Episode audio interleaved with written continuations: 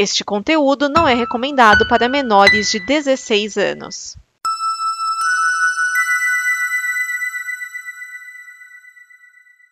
Aí, Oi. aí, falem Oi. aí. Oi, aí, Aí, aí, aí, oi, oi, oi, Ei. oi, ei, oi. Tudo bem? Tudo bem, tudo bem, tudo bem, tudo bem, tudo bem, tudo bem. Hello, hello, hello, Tudo bem, tudo bem, tudo bem, bem, bem, tudo bem, tudo bem, tudo bem, bem, bem, tudo bem, tudo bem, tudo bem, bem, bem, tudo bem, tudo bem, bem, bem, tudo bem, tudo bem, tudo bem, tudo bem, tudo bem, tudo bem, tudo bem, tudo bem, tudo bem, tudo bem, tudo bem, tudo bem, tudo bem, tudo bem, tudo bem, tudo bem, né? tudo bem, tudo bem, tudo bem, bem, bem, tudo bem, tudo bem, tudo bem, bem, bem, tudo bem, tudo bem, tudo bem, bem, bem, tudo bem, tudo bem, bem, bem.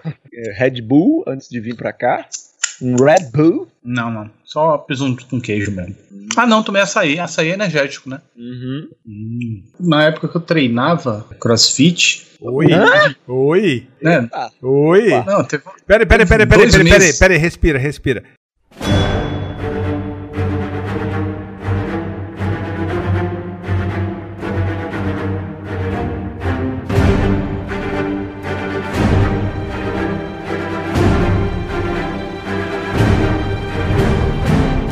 Gente, esse é mais um A Pequena Prosa dos Horrores e agora a gente vai ouvir o Otávio falar sobre CrossFit. Não, não vou falar sobre crossfit. eu vou dizer que eu- teve uma época que eu fiz dois meses de crossfit. E, e o açaí, ah, como o treinador falava, era açaí com que? Um stato. um- Era um, era um suplemento lá que deixava meio adocicado e ainda, ainda acrescentava algumas vitaminas né, na parada. O tema do nosso programa hoje é filmes sobre exercícios físicos? Não. Academias, no pain, no gain. Não. Mas tem a ver com Open super-heróis. Tem a ver com super-heróis. É, de alguma forma sim. Hã? Sim, mas o tema, qual é mesmo o tema? O tema é Stan Lee. É, vamos homenagear o Stan Lee, né? É, vamos, vamos homenagear. Vamos tentar abordar por que, que ele é tão importante, por que, que ele causou tanta comoção com o seu, com seu falecimento. É um dia triste pra comunidade nerd. É triste, mas de certa forma esperado. Né? Muita gente me perguntou assim: Otávio, você não vai falar nada sobre Stan Lee? Eu, cara, era um velhinho que morreu. Velhinhos morrem. Né? É. Velhinhos de 90 e poucos anos morrem mais rápido um pouquinho. 95, é, é. 95 É, e anos. o cara né? já tava. né? Então, é, tudo bem, a gente lamenta e tudo e tal, mas não sei esse espanto todo de onde saiu. Era um velhinho é, que já passava por alguns perrengues de saúde, motivos óbvios, né? É, infelizmente. É, é, então, é, esse lance da morte é, é- Eu não entendo também como algumas pessoas. sem contar que um monte de gente fez textão e tinha gente falando, ai, não sei como lidar. Gente, Nossa. Gente, a morte é a coisa mais óbvia da Natural do vida. É, mano, ó, e, e essa obrigatoriedade de falar alguma coisa, nossa, me deixa sentir aqui, sozinho, quietinho. Tô, tô sentindo, sabe? Eu tô sentindo. Mas, mas, tem um, mas tem um pouco mas- do. do- é, tem um pouco, sim, do chamar atenção, sabe? Você quer chamar a atenção. Olha, estou sofrendo, olha, estou Sim. sofrendo. Tem, as É, pessoas têm um pouco sim. disso, sim. Infelizmente. Não, mas é, é, eu falo de pessoas que me, me cobraram que eu falasse alguma coisa sobre. O que, que eu tenho a acrescentar, cara? Sabe, não tenho a, a- a acrescentar. Aqui a gente vai homenagear, que é outra coisa. Homenagear minhas redes sociais, minhas coisas, não. Sabe, aqui a gente vai abordar talvez a importância dele, né? Vocês têm um pouco mais conhecimento, já que vocês acompanham quadrinhos. Eu sou mais a- da parte de filmes mesmo. Mas é. Aqui a gente pode se aprofundar. Agora um, um textinho michuruca no Twitter, uma coisinha aqui, é, sei lá. Eu vi que não tinha acrescentar no, Twitter, no Facebook mesmo não, não vejo mais. Enfim, aqui eu acho que eu posso acrescentar talvez alguma coisa. Mas, é verdade? mas, de qualquer maneira, não dá pra gente negar que o Stan Lee foi o cara mais importante da história dos quadrinhos. Eu acho que ele, o que ele fez para as histórias em quadrinhos em termos de conceito, de abordagem, de mudar, mudar a maneira que as pessoas viam os quadrinhos, eu não acho que ninguém fez algo parecido. É, eu, é engraçado que a carreira dele mesmo deslanchou depois dos qua- quase 40 anos de idade. Eu tenho aqui em casa aquele livro da Ma- Marvel Comics e Marvel É Comics, engra- Comics, Marvel Comics. Facebook. E é engraçado, é engraçado isso, cara, porque as coisas que ele fez antes de ir pra guerra, ele serviu a guerra, a Segunda Guerra Mundial, não foi adiante. E só depois, que não era nem Marvel na época, era um outro nome lá, Timely. esses quadrinhos aqui começaram, não sei se também próprios de uma época que as pessoas começaram a consumir aquele formato, e aí sim a, houve a alavancagem da carreira dele uh, por conta disso, ou se realmente foi o Stanley que puxou todo esse hábito do americano de consumir quadrinhos e tal.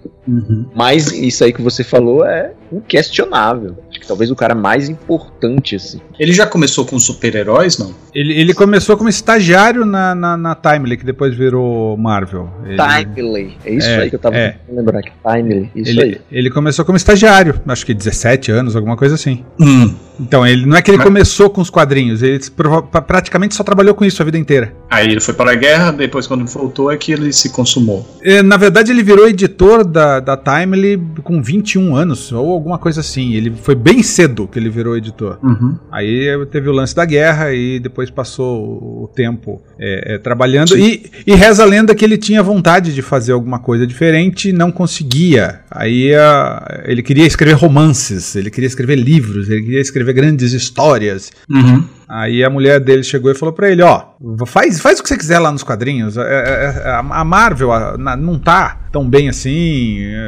Se a gente não sabe o que, que vai ter no futuro. Então se solta, faz lá o que você tem vontade de fazer. Pelo menos a história que ele contava, né? Que a mulher dele que deu um impulso para ele inventar uhum. uns heróis mais humanos, que era uma coisa que ele queria colocar em romances. Hum.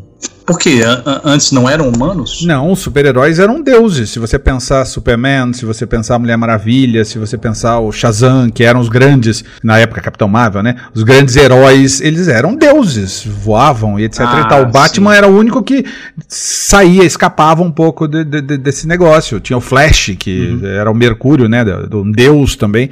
Os heróis eram todos deuses. E ele uhum. fez heróis falhos, heróis humanos, heróis que erram, heróis. O Homem-Aranha, eu acho que é a, a, base de tudo. O Homem-Aranha é um moleque que tem que escolher entre ser super-herói com e ou ir pra escola, sabe? Ele tem que fazer, uhum. ele tem que fazer as coisas do dia a dia para poder ser super-herói. Quando ele decide não fazer Sim. as coisas do, do de ser super-herói, quer dizer, quando ele quer mais ser super-herói do que fazer as coisas do dia a dia, ele acaba uh, caindo aquele peso de, de, de do, tio dele que, que foi assassinado por, por, um, por um bandido que ele não quis Peace. É, é, eu sou herói, eu sou estrela, eu não, não, vou, não vou agir direitinho. Então, o, o peso uhum. da, das nossas reações, o peso do, da nossa vida caía na, nas costas do super-herói. Eu acho que ele colocou essa humanização nos no uhum. super-heróis. E, e, essa, é a, é, essa é a grande contribuição, porque tudo que veio depois, é, apesar de terem deuses e etc e tal ainda nos no super-heróis, aparecendo cada vez mais heróis poderosos, eles são humanizados. Depois do, do que ele fez, todos passaram a ser humanizados. Própria DC uhum. começou a humanizar o, o, os seus heróis. Tem até uma fase da Mulher Maravilha que ela perde os poderes e vira uma agente secreta, ou seja, humanizou.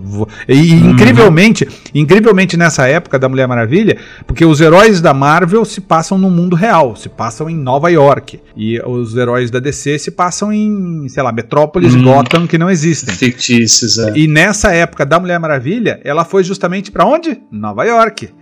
Isso aí foi na, quando a Marvel começou a despontar, foi, Castreza? Foi. Eles começaram a descer, tentou combater de alguma forma, humanizando os deles por lá? Isso, a, a Marvel, tá, a Marvel tava devorando a, a, a, a, Como que se diz? As vendas. A Marvel tava comendo tudo. A Marvel tava levando. Tava... Qual foi o primeiro super-herói célebre dele? A grande. Nessa fase da Marvel, o Quarteto Fantástico. Foi a grande. a primeira explosão. Assim. É, ele, ele queria fazer um, uma versão é, da Liga da Justiça na Marvel. E aí ele uhum. seria um grupo de heróis. E aí ele fez o, o, o, o, o Quarteto Fantástico. Uhum. Que de novo tem todo aquele lance humano, ah, porque o Coisa vira um Sim. monstro e ele não se aceita como um monstro, sabe? Tem... Entendi. Você ia falar, Jetro? Não, eu ia perguntar a Castrezano se ele já leu, deu umas pinceladas nesse livro, porque eu tô tentando lembrar aqui, mas eu vi alguma coisa, não sei se era década de 60 ou 50, que uh, a Marvel, as revistinhas da, não sei se já era Marvel se ainda era Timely, eram distribuídas pela DC.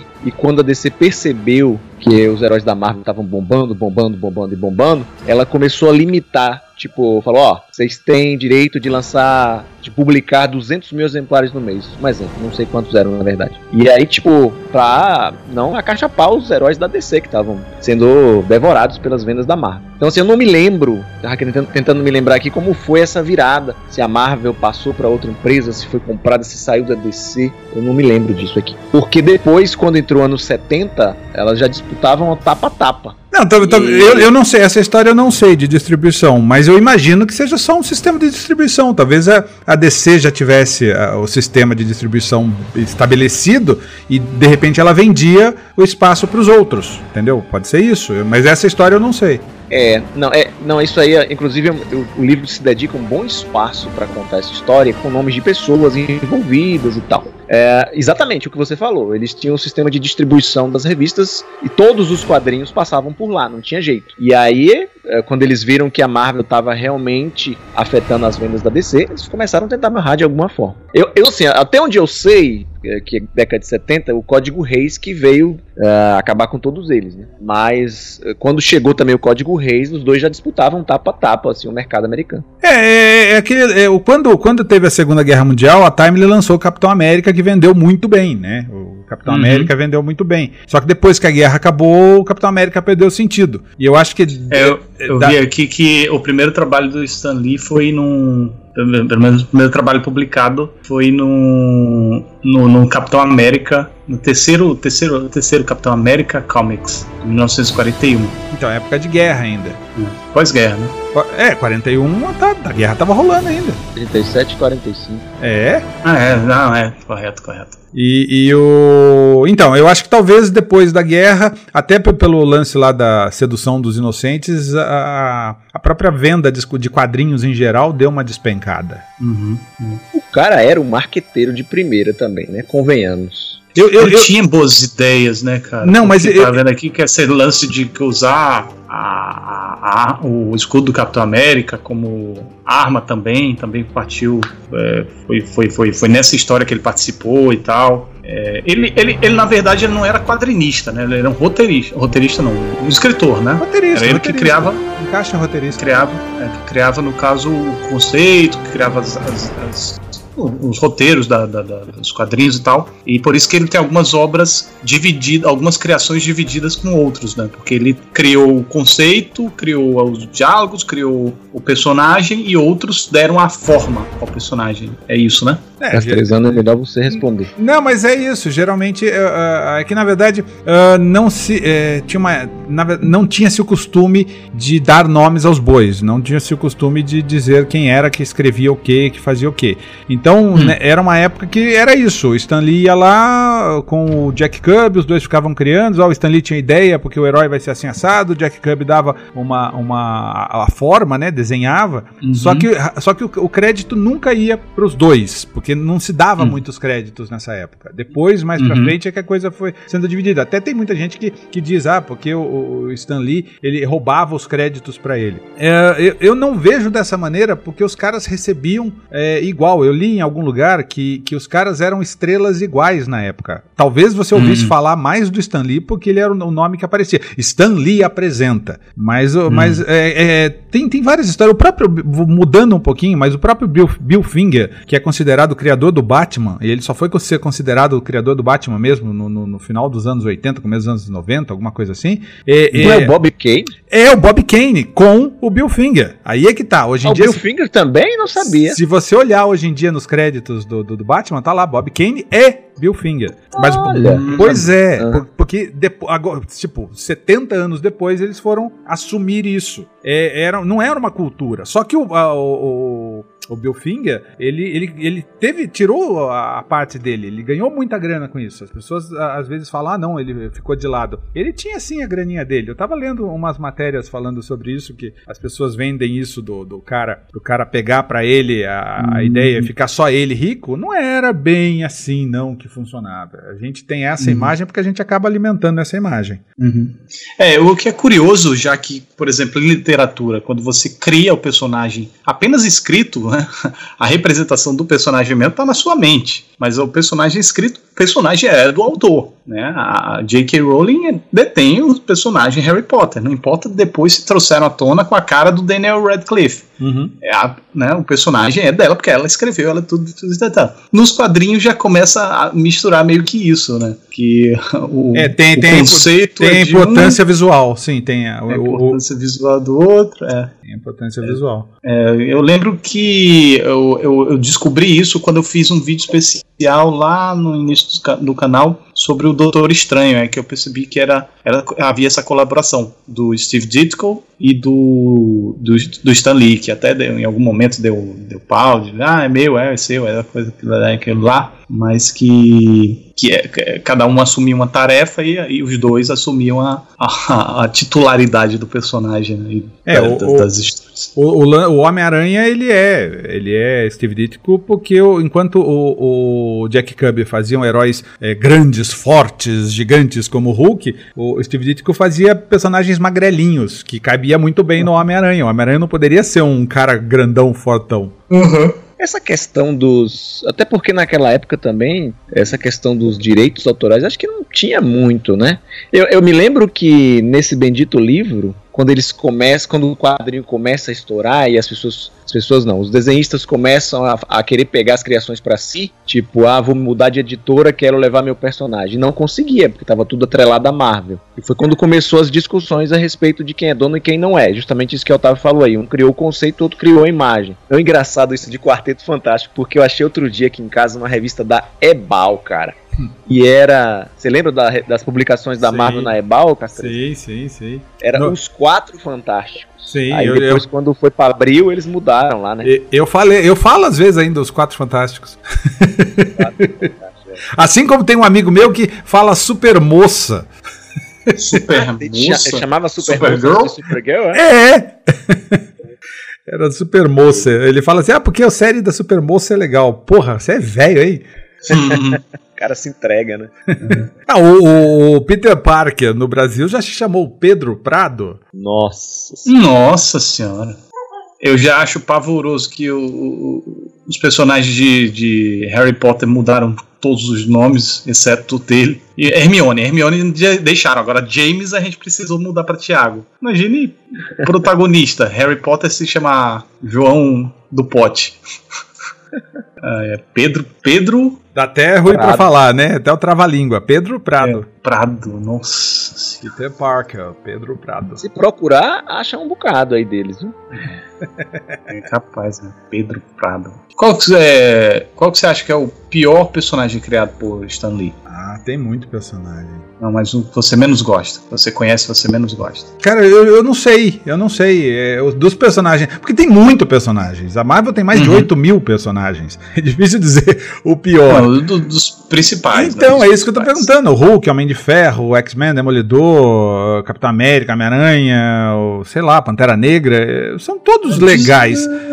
Eu quero que você fale um que você não gosta. Pois é, é isso que eu tô querendo dizer pra você. Eu não sei dizer um que eu não gosto. Que eu não, realmente eu não gosto. Não, não é sacanagem, não. Porque, porque tipo, o, o- não tô dizendo que sou eu, mas, tipo, muita gente tem pinimba com o Superman, porque ele é muito apelão. Né? Tipo, um super-herói que pode tudo. Uhum. Aí acaba que me deixa meio sem graça e repetitiva as histórias dele. Há quem diga, tá? Não sou eu. É, o cara não tem. o cara não sofre, né? É, é meio complicado. Aí criaram aquele elemento lá pra poder dar alguma graça, alguma graça às histórias. né? Mas não tem nenhum assim que você. É, esse aí eu não, não, não simpatizo muito. É, de, de verdade, essa é uma resposta bem difícil. É, Por exemplo, é, quando eu colecionava quadrinhos, as histórias que eu menos gostava eram as do Hulk. Porém, a primeira coleção de quadrinhos que eu completei foi a do Hulk.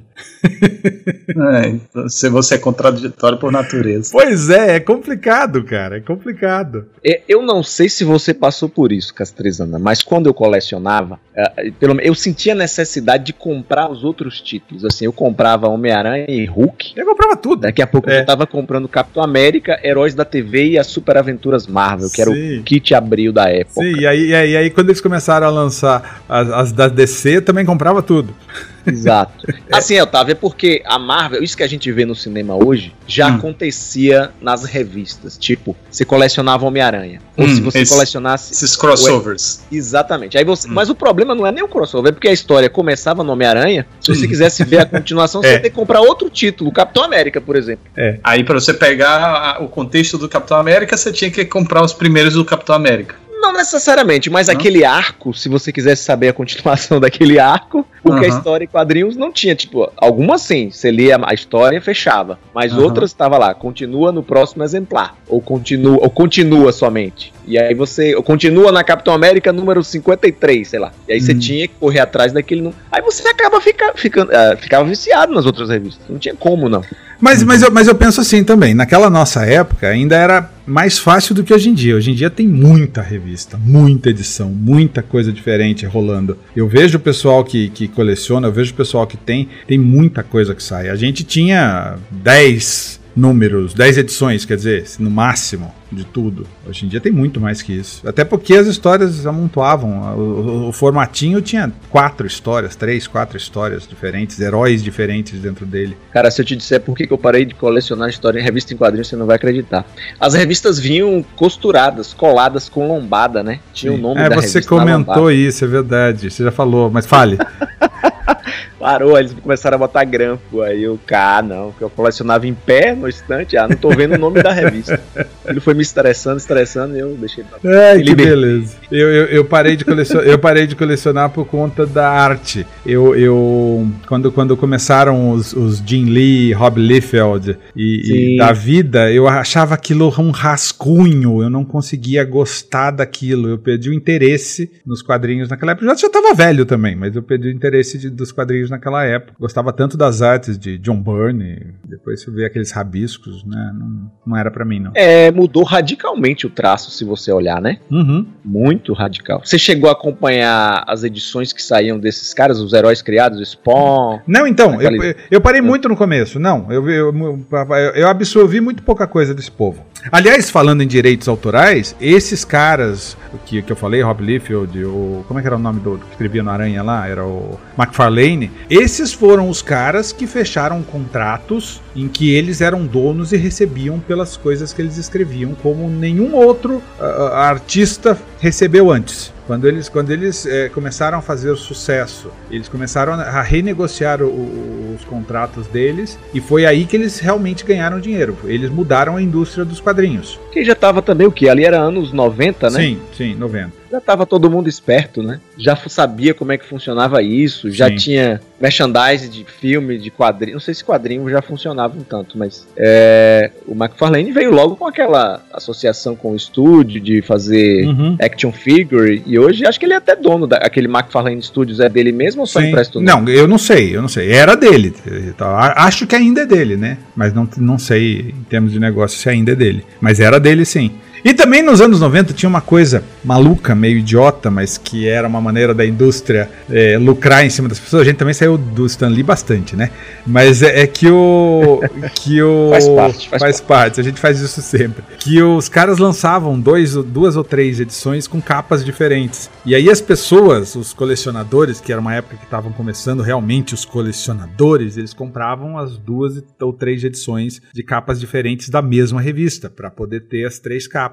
E tinha uma cultura de que é, daqui a por, por, por ser um boom de colecionáveis da época de quadrinhos ser colecionáveis, tinha a, a ideia de que daqui a 10, 20 anos, essas histórias em quadrinhos que a- as pessoas estavam comprando ia valer muito dinheiro. Só que todo mundo comprava, então o mercado está inundado dessas revistas, então não vale nada, porque todo mundo tem. Não. Todo mundo comprou, né? Todo mundo comprou. Cara, mas eu vou te falar uma coisa. Eu tinha Heróis da TV, número 1 ao 50. E eu tive uma escoliose, descobri uma escoliose há uns, sei lá, 20 anos atrás, talvez isso. E eu tinha esses números aqui e o colchão que eu queria comprar era caríssimo, caríssimo. Na época era um colchão de, sei lá, dois mil, três mil reais. E eu troquei o colchão praticamente pelas essas revistas que eu vendi no Mercado Livre. Vendi caríssimo essas revistas e tinha quem comprasse. Mas aí na década de 90, todo mundo sabia que as revistas antigas valiam grana e divulgou muito isso. Ó, oh, os números, número um. Foi quando houve aquela história lá do Nicolas Cage, que comprou Action Comics no leilão por um milhão de dólares e tal. E aí pronto, todo mundo comprou, desvalorizou. A lei de oferta e procura no mercado é assim mesmo. Mas se você, se você ainda tem essas revistas antigas, não sei, não, eu, elas eu, valem uma boa grana no Mercado Livre. Não, eu também vendi e comprei uma moto. Olha aí, todo mundo hum. fez bom negócio com quadrinhos. mas eu ainda tenho é, várias revistas eu, aqui. um mercado que eu fiquei de fora. É, mas eu, eu, eu, eu, tenho ainda várias revistas, porque eu vendi só os formatinhos, os formatos americanos, eu tenho tudo aqui ainda. Ah, isso que eu ia lhe perguntar. É, aquele formato americano, da época de Stanley até hoje, é o mesmo, né? Sim. Aquele formato maior, né? A é, gente aqui, não sei porquê. É que, na verdade, o, o formato da, história, da revista em quadrinhos é, americana, ela é, ela é um quarto de uma folha de jornal. É um Ah, é verdade. É, do formato é. americano, entendeu? Era, era só uma. O formato americano é, era só uma maneira de aproveitar o papel. Sim, a gente aqui é, partiu para aquela maluquice. Agora, eu, é, essa revista da Ebal que eu encontrei aqui, inclusive, era maior um pouco, inclusive, que a das, da Abril. Ah, é, eles inventaram. É, um é, um é, eles foram, foram testando vários formatos. É, eu me lembro é... quando eu peguei uma edição americana na mão, eu tomei um susto do, com o tamanho da revista. Mas peraí, eu, agora eu vou voltar e repassar a pergunta pro Jetro. E seu herói é, menos preferido? Não, ele falou aí, ó, Ele falou, eu fiquei aqui viajando no tempo, porque quando eu comecei a falar aqui das revistas, que eu tinha que comprar uma, comprar outra, eh, tinha aquele maldito dicionário Marvel, que eu fiquei comprando um monte de revista para colecionar aquela porcaria. Eu também. E eu, é, eu quase falei com minha esposa, eu sempre tá guardado, pega lá, pega lá pra eu olhar qual é meu herói, meu, meu vilão que eu não gosto. Mas eu vou te dizer, eu não consigo lembrar também, dentro da Marvel, qual é o personagem que eu não gosto. Se a pergunta fosse na DC, eu ia fazer uma lista aqui. Nossa. Mas da Marvel, eu não gosto do Aquaman, eu acho chatíssimo o Aquaman. Eu não gosto do Superman, eu acho o Superman chatíssimo também. Entre outros. Só lembrando aqui os mais famosos, né? Uhum. Mas da Marvel eu não consigo, assim. Pode ser que algum dessas invenções novas da Marvel, o Venom, nunca me agradou. É, pode ser que eu coloque aí numa lista. Mas, então, mas aí não é Stan Lee, né? Clássicos. É. É, os de Stan Lee, não, não consigo pegar os antigos e dizer. Não mas é pelo menos que foi transposto para audiovisual, eu acho que um dos grandes. Não, não digo fracasso do Stan Lee, mas do grande fracasso dessa transposição deve ter sido os Inumanos, né? Era Stan Lee ali ainda, Rodolfo? É, é, é. é. O Stanley é, o é, Stanley né? é um dos criadores. Ele e Jack Kirby. Isso. Mas o problema eu acho que a transposição. Porque o, o, na verdade os Inumanos nunca fizeram grandes sucessos. Os Inumanos hum. nunca foram muito acessíveis pro, pro grande público. Se eu for. Uhum. Eu, eu, eu, acho que eu mesmo li muita, muito pouca coisa dos Inumanos. Uh, talvez, já que você colocou, os Inumanos pode ser o, a, a, rede de heróis aí que, que menos me interessou. Apesar de que eu gosto uhum. muito da ideia do, do Raio Negro, que ele não pode emitir som, é um rei mudo tudo. Eu, eu, gosto dessa ideia. Eu gosto muito da ideia. O problema do, do, do, dos Inumanos no cinema é que a Marvel não tinha os X-Men. E os X-Men são os mutantes, eles têm trocentos personagens que dá para vender bonequinho. E uhum. a solução que, que o cara que mandava em tudo, que fazia bonequinho, que eu não lembro o nome dele agora, teve, era vamos fazer um filme dos Inumanos, que os Inumanos têm dezenas de personagens e eu vou ter dezenas filme de ou série? Não, era, era filme, era filme. Começou como ah. filme. Era para ser um filme dos Inumanos, para poder vender bonequinho. Só que a ideia não uhum. foi para frente, chutaram o cara, o projeto dos Inumanos já tava rolando, decidiram transformar em série e todo mundo andou para esse negócio. Mas a, hum. o, o, lance era esse: como a Marvel não tinha o, o, os mutantes, a ideia era transformar os inumanos dos mutantes da Marvel. Mas, Parece que teve um lance lá naquele Agentes da Shield que apareceu um inumano, não teve um lance assim? Então, e atrapalhou o filme? É, eu, eu, eu, não, eu não acompanho, na verdade, mas eu, eu sei que ele tinha assim: eles queriam criar essa coisa é, do, do, dos inumanos serem os mutantes nesse universo do, do cinematográfico da Marvel. Era, era essa a intenção que eles tinham. Mas eh, a ideia mesmo era vender para fazer bonequinho. Por isso que eu acho que, que não foi para frente. Aí os caras decidiram, falaram: não, não vamos fazer mais o filme, o filme vai virar série. Também fizeram uma série meia-boca, porque tava no projeto, já devia ter orçamento, já devia estar tudo contrato, sei lá como é que tava. Uhum. Eles não tiveram como, como voltar atrás, mas deu no que deu, né? Foi, realmente eu acho uhum. que os Inumanos é da Marvel uh, a, maior, a, a maior cagada falar fracasso, eu já falo cagada. É, cara, né? mas até, até a- o conceito visual é podre, velho. É muito panga. É uma coisa que você Eu não aguentei assim, 20 minutos, velho. Eu não aguentei. Eu não vi todo o primeiro capítulo, porque eu tava achando É- muito. É pobre, sabe? Eu assisti em IMAX. Cara, ele foi mesmo. Eles fizeram um puta lançamento desse troço na É, época. né? lançou uma semana em IMAX. Tá, tá aí, sabe o que parece? Parece uma série de cosplay.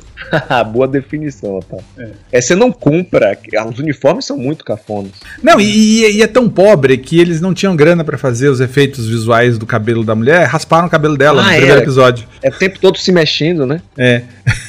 Que- a, a- ruiva a, lá. a medusa, é, A a medusa. medusa, é. Ou seja, é, é- é tudo errado. Essa série tava toda errada. A ideia tava toda errada.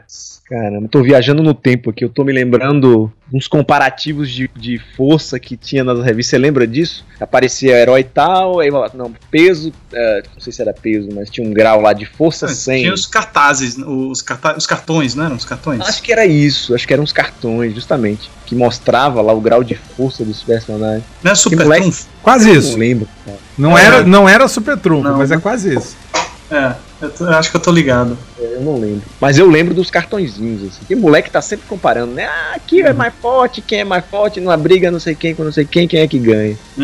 E rolava isso. E aí, se eu tiver que passar pra melhores, se você tivesse que destacar o que você mais gosta da criação do Stan. Sem contar o Homem-Aranha, que eu acho que o Homem-Aranha é o concurso. Pelo menos pra mim. Eu concordo com você. É, eu tenho, tenho um grande apreço pelo Homem-Aranha também. O, o Homem-Aranha, na época que estava na Abril, nos anos 80, era a única revista em quadrinhos que competia com a turma da Mônica. Hum. Como é? A- O Homem-Aranha, a revista do Homem-Aranha no Brasil, de quadrinhos, era a Uhum. única que competia com turma da Mônica em termos de venda. Isso quando todos estavam na mesma casa. Na abril? Sim, sim, sim. É, anos 80. Eu, eu lembro que uma vez eu li isso, no- eu era moleque, eu li isso no, no- num jornal falando que o Homem-Aranha era, um, era uma máquina de vender quadrinhos no Brasil. Eu acho que a graça do Homem-Aranha, e até por, por isso que ele funciona muito, é justamente essa coisa mais palpável, pé no chão, e é como se qualquer um pudesse se tornar Homem-Aranha se passasse, se cruzasse com o caminho daquela, daquela aranha lá. E os poderes que ele ganha são poderes bacanas, né? Você ganha uma, uma maior resistência a quedas, a impactos, né? É, você sai, você praticamente voa, né? Você consegue se locomover com a, a mobilidade. Então são. porém, são poderes limitados. Que um inimigo muito forte consegue te bater. Então o Homem-Aranha precisa se superar para poder dar conta dos, dos seus inimigos. E a galeria de inimigos do Homem-Aranha é muito rica, tem muitos personagens, são. Cada um com uma coisa diferente, um poder diferente. é, e eles se unem para tentar bater no Homem-Aranha. O Homem-Aranha é gasguito, adolescente, é, com poderes limitados, ainda assim dá conta de- desses caras todos. É, então acho que isso é o que aproxima bastante. Vocês acrescentariam alguma coisa? Não, eu, eu- você falou aí, ó, desses poderes todos que você citou, o que mais me fascinava na época de guri Hum. era o sentido aranha. O sentido aranha também. É, você saber quando o perigo está próximo, né? Aham. Isso era muito legal. Essa questão da humanização também, Otávio, porque o, o moleque que ia pra, uni- eh, ia pra escola, Uhum. depois foi procurar emprego, isso tudo fascinava, porque a gente fazia com que o público se identificasse com o Uhum. personagem, né? Você não via isso antes do Homem-Aranha, acredito que não. E o Quarteto Fantástico, os caras eram cientistas, ficavam lá e tal. Os É. X-Men também eram super dotados, se bem que vieram depois, né? Mas os- o Thor, enfim, Capitão Cê- América. Você traz pra tinha- realidade do leitor, né? Isso, é, exatamente. Né? Foge aquela coisa de, de laboratório, de espaço, É. de outro planeta, pra, traz pra realidade aqui, não. Ele estuda como você, trabalha como você. É, e se você fosse o Homem-Aranha e tal? Tem, tem essa, essa parada aí. É, acho É. que por isso, inclusive, só um parêntese aqui. Tava falando de. Acho que foi o Castrezano que falou de venda de bonequinho. Uma vez eu peguei um gráfico, que já tem até um tempo, de vendas de merchandising. Aí tava incluso tudo, né? Que era o uso da imagem. Aí tava lá, tipo, Homem-Aranha 5 bi por ano em merchandising, de tudo que você pensar, de capa de caderno até bonequinho. E aí o segundo lugar, velho, era o Batman, com menos da metade, 2 bi e um pouquinho. Aí depois caía de novo o gráfico pra um bi, aí eu já não lembro quais eram os personagens, mas aí todo mundo amontoado aqui, de um bi em diante. Mas era lá na frente. E eu me lembro que essa matéria era tentando explicar, por, uh, foi na época da, quando eles fizeram o acordo com a Sony, por que, que a Marvel cedeu, que isso nunca tinha acontecido antes, de um personagem tão grande o estúdio fazer junto, liberar e tal. Porque era um, um ótimo negócio para as duas partes, né? Engraçado isso. E talvez, justamente pelo Aranha ter essa força toda e os personagens ligados a ele, sejam vilões, sejam heróis, Uhum. é, do Venom ter feito tanto sucesso, cara. Não tem Sim. justificativa pra isso. O filme tá chegando em 700 milhões, que é absurdo. É, é, foi realmente impressionante o que ele não fez. É, os chineses lá compraram o filme com gosto. Incrível. Quantos? 700? Você falou? Ele tava em 500 e pouco. E só a semana de estreia, lá os três primeiros dias na China, foi 120 caceta. Eu olhei domingo, tava 677. Na China, o, o Venom só perde pra, pra Guerra Infinita. Ah, é? Já tá nesse nível assim? Sim, sim. Na China, o Venom só perde pra Guerra Infinita. Incrível isso. É, já Personagem passou não meia boca, é um filme decrépito daquele. É, bizarro. 677. E a Disney deve ficar enlouquecida, né? Porque a Marvel vende isso tudo na China e Star Wars não vende nada. É, lá eles não É. compraram aqueles personagens. né? Não. Não. Incrível isso. Justamente do personagem que ainda eles não têm. é do tipo, a Sony tá fazendo, tá espremendo os- o- o- todos os frutos que tem até o último minuto, né? O que pode, vai, vai, vai espremendo. A gente tem isso aqui, vamos usando isso aqui. A gente tem isso aqui, vamos usando isso aqui. Ah, faz acordo ali, mas a gente ainda tem isso aqui. Então vamos fazendo suquinho aqui. Vai tirando suco de onde não- ninguém imagina. Acho que nem eles imaginavam isso tudo, cara. Sinceramente. É. Sinceramente. Mas- Aquele filme, pra mim, fica parecendo que não é nem o corte final. Ficou faltando completar efeito. Hum. Passa uma sensação estranha aquele filme. De que É, foi feito às novamente, pressas. Novamente, eu não achei um filme ruim, mas eu achei um filme meio capenga em alguns Isso, a aspectos. palavra é essa, capenga. É, eu acho interessante, eu tava verificando aqui, que o quando a gente fala Stan Lee, a gente consegue relacionar o nome dele a muitos personagens, a muitos heróis é, célebres né, da, da- da cultura pop. Talvez até por isso ele tenha se destacado tanto em meio a tantos outros criadores, porque o que eu tava vendo aqui, pelo menos os heróis da DC, são bem divididos, né?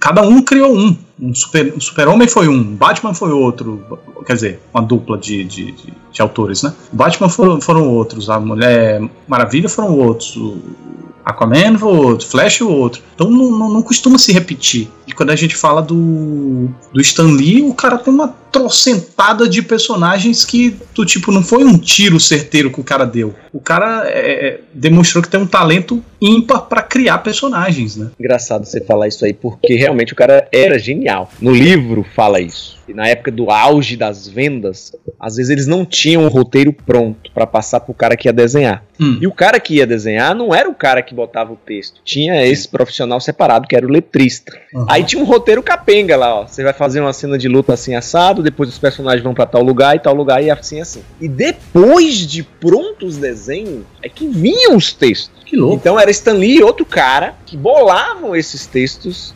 Imagina aí, Em você já tá com o desenho pronto. É, você criar a história em cima das figuras. Isso, claro, não foi a vida inteira, mas Uhum. o período em que eles estavam bombando, um dos caras relatando no livro, na entrevista com Uhum. o autor, dizendo que era uma loucura de trabalho e que chegaram a esse ponto. Imagina aí.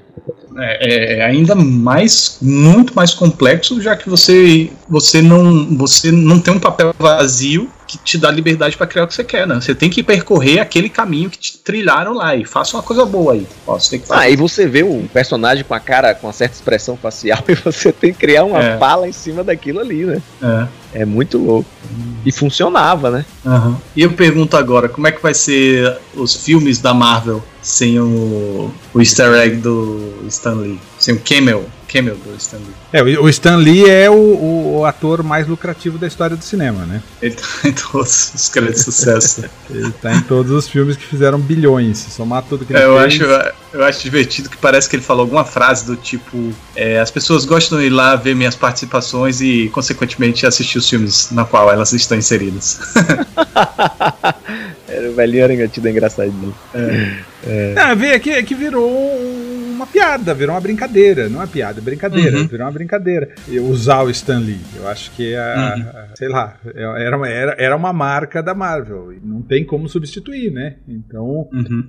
Parece que tem- ele tem algumas cenas gravadas, reza a lenda que ele tem Hum. algumas cenas para os próximos filmes, sei lá se eles ainda vão usar. Uhum. não sei como é que ficaria, né? Eu, Tipo, Acho, usar. acho que vão usar, acho que vão usar porque já gravaram com esse propósito. Desde que ele era velhinho, que ele estava prestes a morrer a qualquer momento, e até eles já devem ter assinado. Ó, a gente pode usar? Pode. A gente pode criar efeito digital para substituir você? Pode. É, tem isso, tem isso. Tudo É deve ter sido assinado. Não, mas tem isso, isso que você falou, de, de como é que vão ficar. Uhum. Pode ser, hoje em dia o pessoal tá criando personagem, tá rejuvenescendo todo mundo, tá. De repente É. cria-se um, um- um personagem digital do Stan Lee e ele começa a participar de todos os filmes, velho. É, um, é uma saída. Eu acho. Eu acho que já deixaram isso tudo aí assinado e permitido e, e tudo acertado. Será então? Vamos apostar? Vai ter Stan Lee nos filmes da Marvel pelo resto da vida? Eu acho que sim.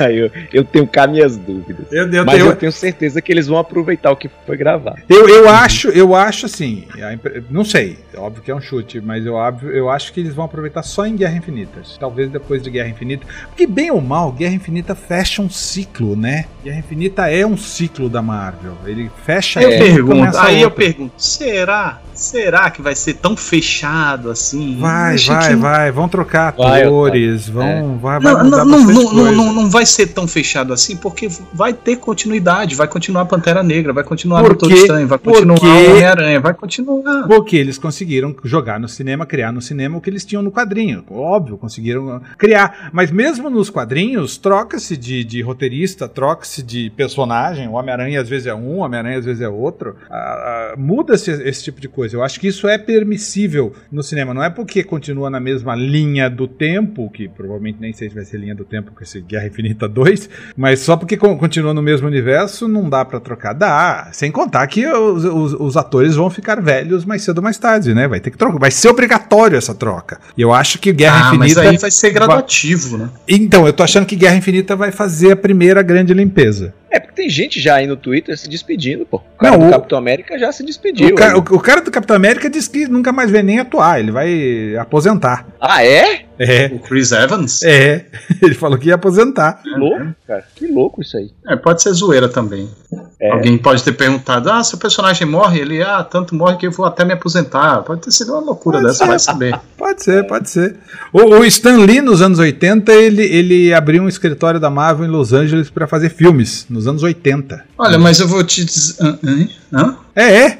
Mas vem cá, aqueles contratinhos mequetrefes com esses estúdios aí nesse período? Lembra daquele Homem-Aranha tosco, aquele Capitão América tosco? Me lembro. Como E- não lembro da televisão, né? Pois é, então era tudo tentativa que, que, que eles realmente fizeram isso. Tinha um escritório de Nova York, vamos abrir um escritório em Los Angeles para tentar licenciar e fazer filmes. E o Stan Lee se mudou para Los Angeles nessa época com essa ideia. E não deu muito certo, né? A gente sabe que não deu muito certo, só foi dar certo no, no- no- nos anos 2000. Eu me lembro desse seriado. Eu me lembro do seriado do Homem-Aranha, que atiravam umas teias que eram uns cabos de aço. Sim, então, aí, aí, começa, aí começaram a fazer animações, começaram a sair um monte de coisa. As primeiras animações da, da, da Marvel eram aquelas anima- animações cortadas direto dos quadrinhos, lembra daquilo? Lembro. Aquilo era muito que legal. televisão nossa aqui muito tempo depois, inclusive. Uhum. Passava num desses programas matinais aí, não me lembro qual que era, mas era muito estranho, porque o tronco do personagem ficava parado, tronco e cabeça, e só a perna mexia, assim, sem sair do lugar.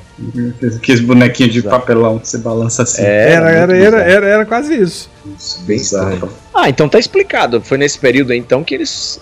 Acho que ele negociava por personagem, né? Quem chegasse aqui, tipo, o Roger Corman, quiser- queria fazer o quarteto, foi lá e arranjou, foi assim? Como é que é? Não, é que, é que, na verdade no- o mercado não se interessava por, por- por super-heróis. O Batman foi comprado por um professor universitário nos anos 80. Nos anos Nossa. 70, acho que foi 78, se não me engano. Ou se você olhar hoje, em todo quanto é filme do, do, do Batman, tem, tá escrito lá, é produtor Michael Usner. Sim, esse, É era esse aí? dito professor? É, ele comprou os direitos do Batman no cinema nos anos 70, final dos anos 70, começo dos anos 80. Entendeu? Era muito barato, ninguém se interessava, ninguém queria, ninguém achava que ia vender, ninguém achava que.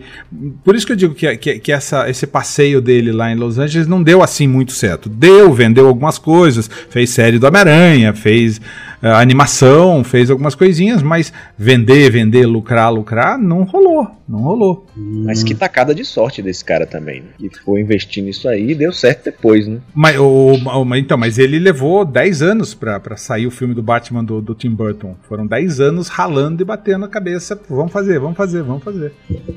Então, é, ninguém. Até então tinha, tinha muito desenho e já ganhava muito dinheiro com isso, né? Hum, eu, eu não sei, eu acho que ele só tinha comprado os direitos do cinema. Ah! Entendeu? Entendi. Entendeu? Porque ele não comprou os direitos do Batman, ele comprou os direitos do Batman no cinema. Entendi. É. Mike, não é, Michael Uslan. Uslan. Uslan. Não é porque eu falei, eu acho que falei errado. Uslan? É o nome é. do professor? É. Hoje ele deve estar nadando em dinheiro.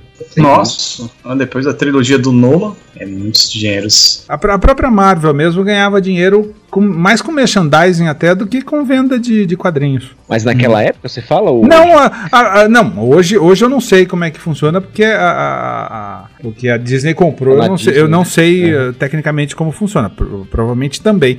Mas uh, sempre foi isso, sempre, sempre. A, gente, se a gente pensar bem, até hoje em dia, quadrinhos vende pouco, não vende muito quadrinhos. O, o, uma, uma edição do Batman nos Estados Unidos que venda bem, vende 500 mil exemplares. Eu me lembro de um troço desse há cinco anos atrás, mais ou menos, que quando veio uma segunda crise, ou terceira crise dos quadrinhos lá, eles justamente falaram isso aí. Uh, os caras reclamando que vendiam 500, 600 mil, e o título daquele, daquele período que mais vendeu foi justamente uma Batman, que tinha vendido, sei lá, perto de 300, 280 mil exemplares. E aí o colunista nacional, que estava fazendo essa matéria, uh, falou assim: ó, oh, eles, eles devem morrer de inveja da gente aqui, porque Maurício de Souza vende da turma da Mônica, vende vende da Mônica, a revista da Mônica vende quase 600 mil exemplares naquela época lá. Uhum. É.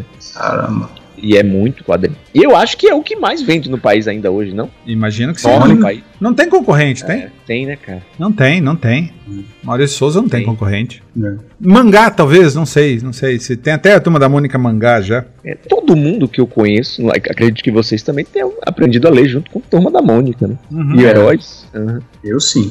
É, e é. aquela, aquela cagada sagrada que era religiosamente tinha que ter o, o, o gibizinho da, né? da turma da Mônica. Senão você não fazia o cocô direito. Então, mas, ah, o, mas um exemplo de como quadrinhos não vende, a, a, a própria Disney parou de fazer quadrinhos de, dos tio Patinhas e do, do Donald e da turma. Ah, não rola mais lá isso? Ele, pelo menos eu me lembro de ter lido há alguns anos já que eles eh, ia sair a última edição. Eu achei que tinha parado aqui só no Brasil, não sabia não. Achei que lá ainda vendia. Então, porque os prova... parques, né, alimentado pelos parques. É, quando a Disney comprou a Marvel, ela comprou duas coisas, os personagens, porque para ela, ela compra 8 mil personagens, óbvio que tinha das outras, outras pessoas que compraram, mas compra lá trocentos mil personagens, que dá para fazer trocentas mil histórias, e comprou, obviamente, o, o Mechan, né? Ele poder vender os bonequinhos e, é, onde eles ganham as dinheiro, marcas. Né? Isso aí. Eu me lembro, foi outro dia isso aí, o maior escândalo. Escândalo assim, né? Que eles não podiam fazer nada, são empresas privadas. Quando eles cancelaram a revista do quarteto lá, justamente para terminar de bater a tampa do caixão quando o filme foi um puta fracasso. É, não, vamos é, encerrar aqui para poder. Eles estavam eles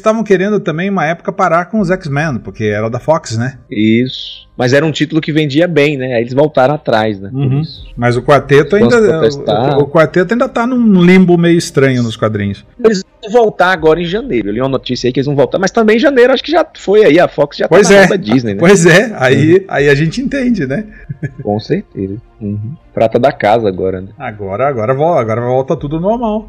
Pois é, tudo fruto do senhor Stan Lee. Nós estaremos aqui hoje conversando assim tão animadamente sobre super-heróis se não fosse o senhor Stan Lee. Ah, a gente não estaria falando de. de, de, de né, não, o, o, mundo do cinema hoje não seria o mesmo sem Stan Lee. É, de fato. O porque Stan... muitos filmes realmente se espelham na, nesses filmes de super-herói. Né? Essa, essa síndrome do super-herói que eu falo tanto. Alguns fazem bem feito, se espelham bem feito, e outros pegam as partes exageradas. Mas realmente, o Hollywood né, se Hollywood faz. Se, o, os filmes de super-heróis se inspiram né, no, no, no, nas obras de Stan Lee. Os filmes em geral de Hollywood se espelham nas obras de super-heróis.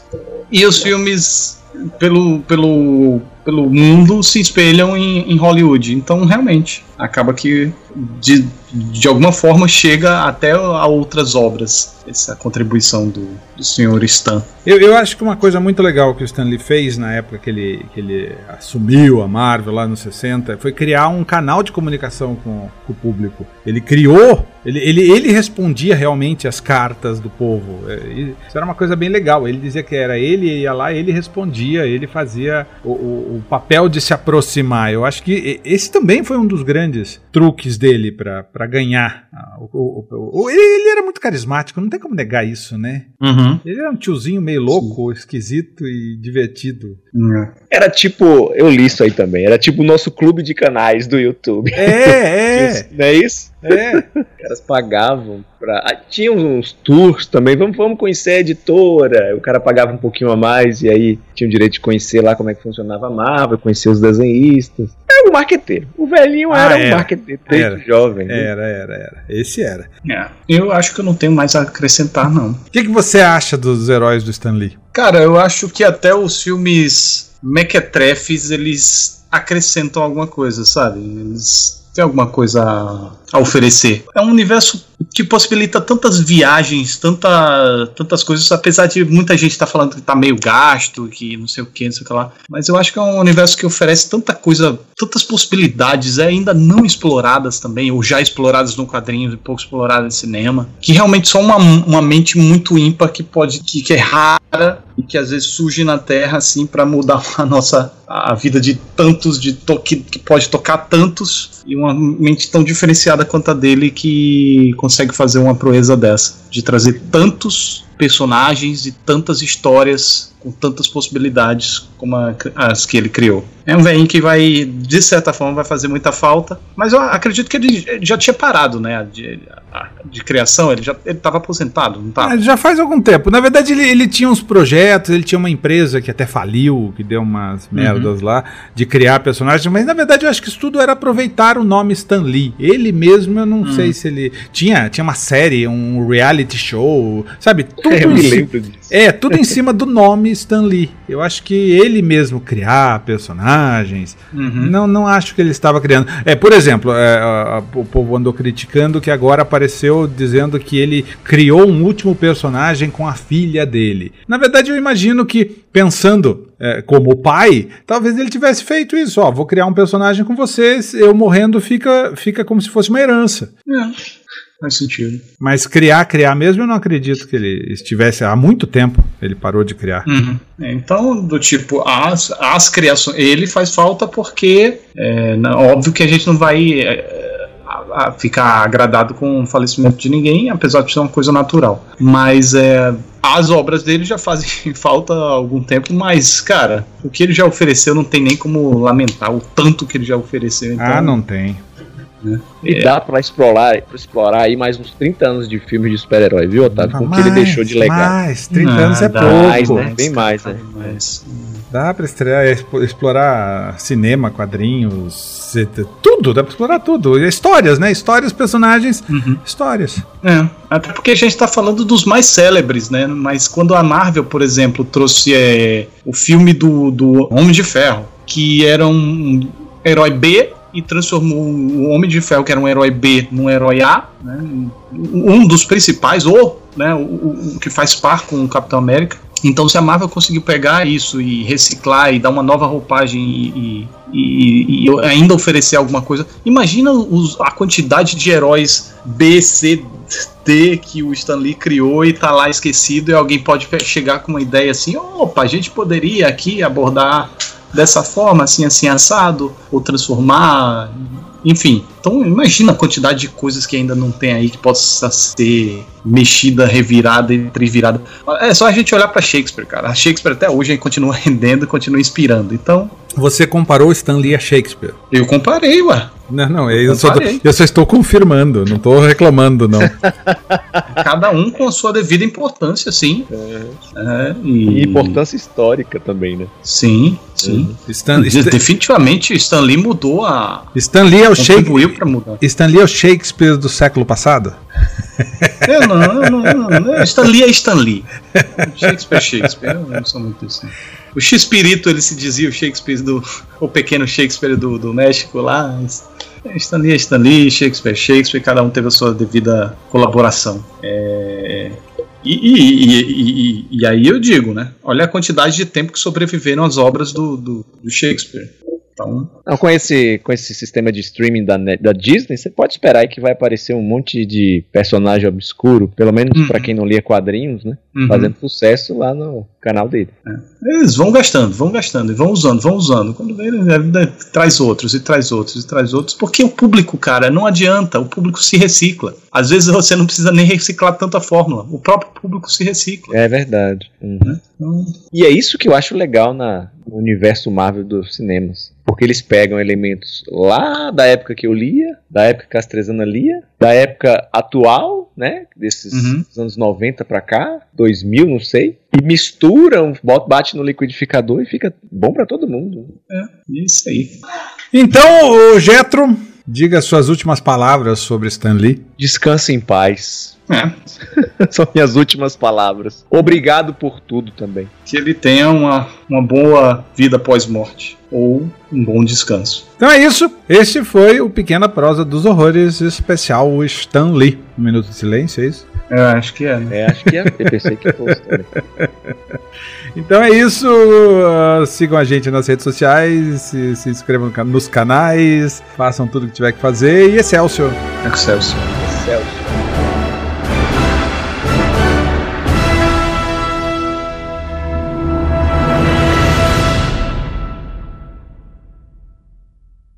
Esta é uma produção da Combo. Confira todo o conteúdo do amanhã em nosso site comboconteúdo.com.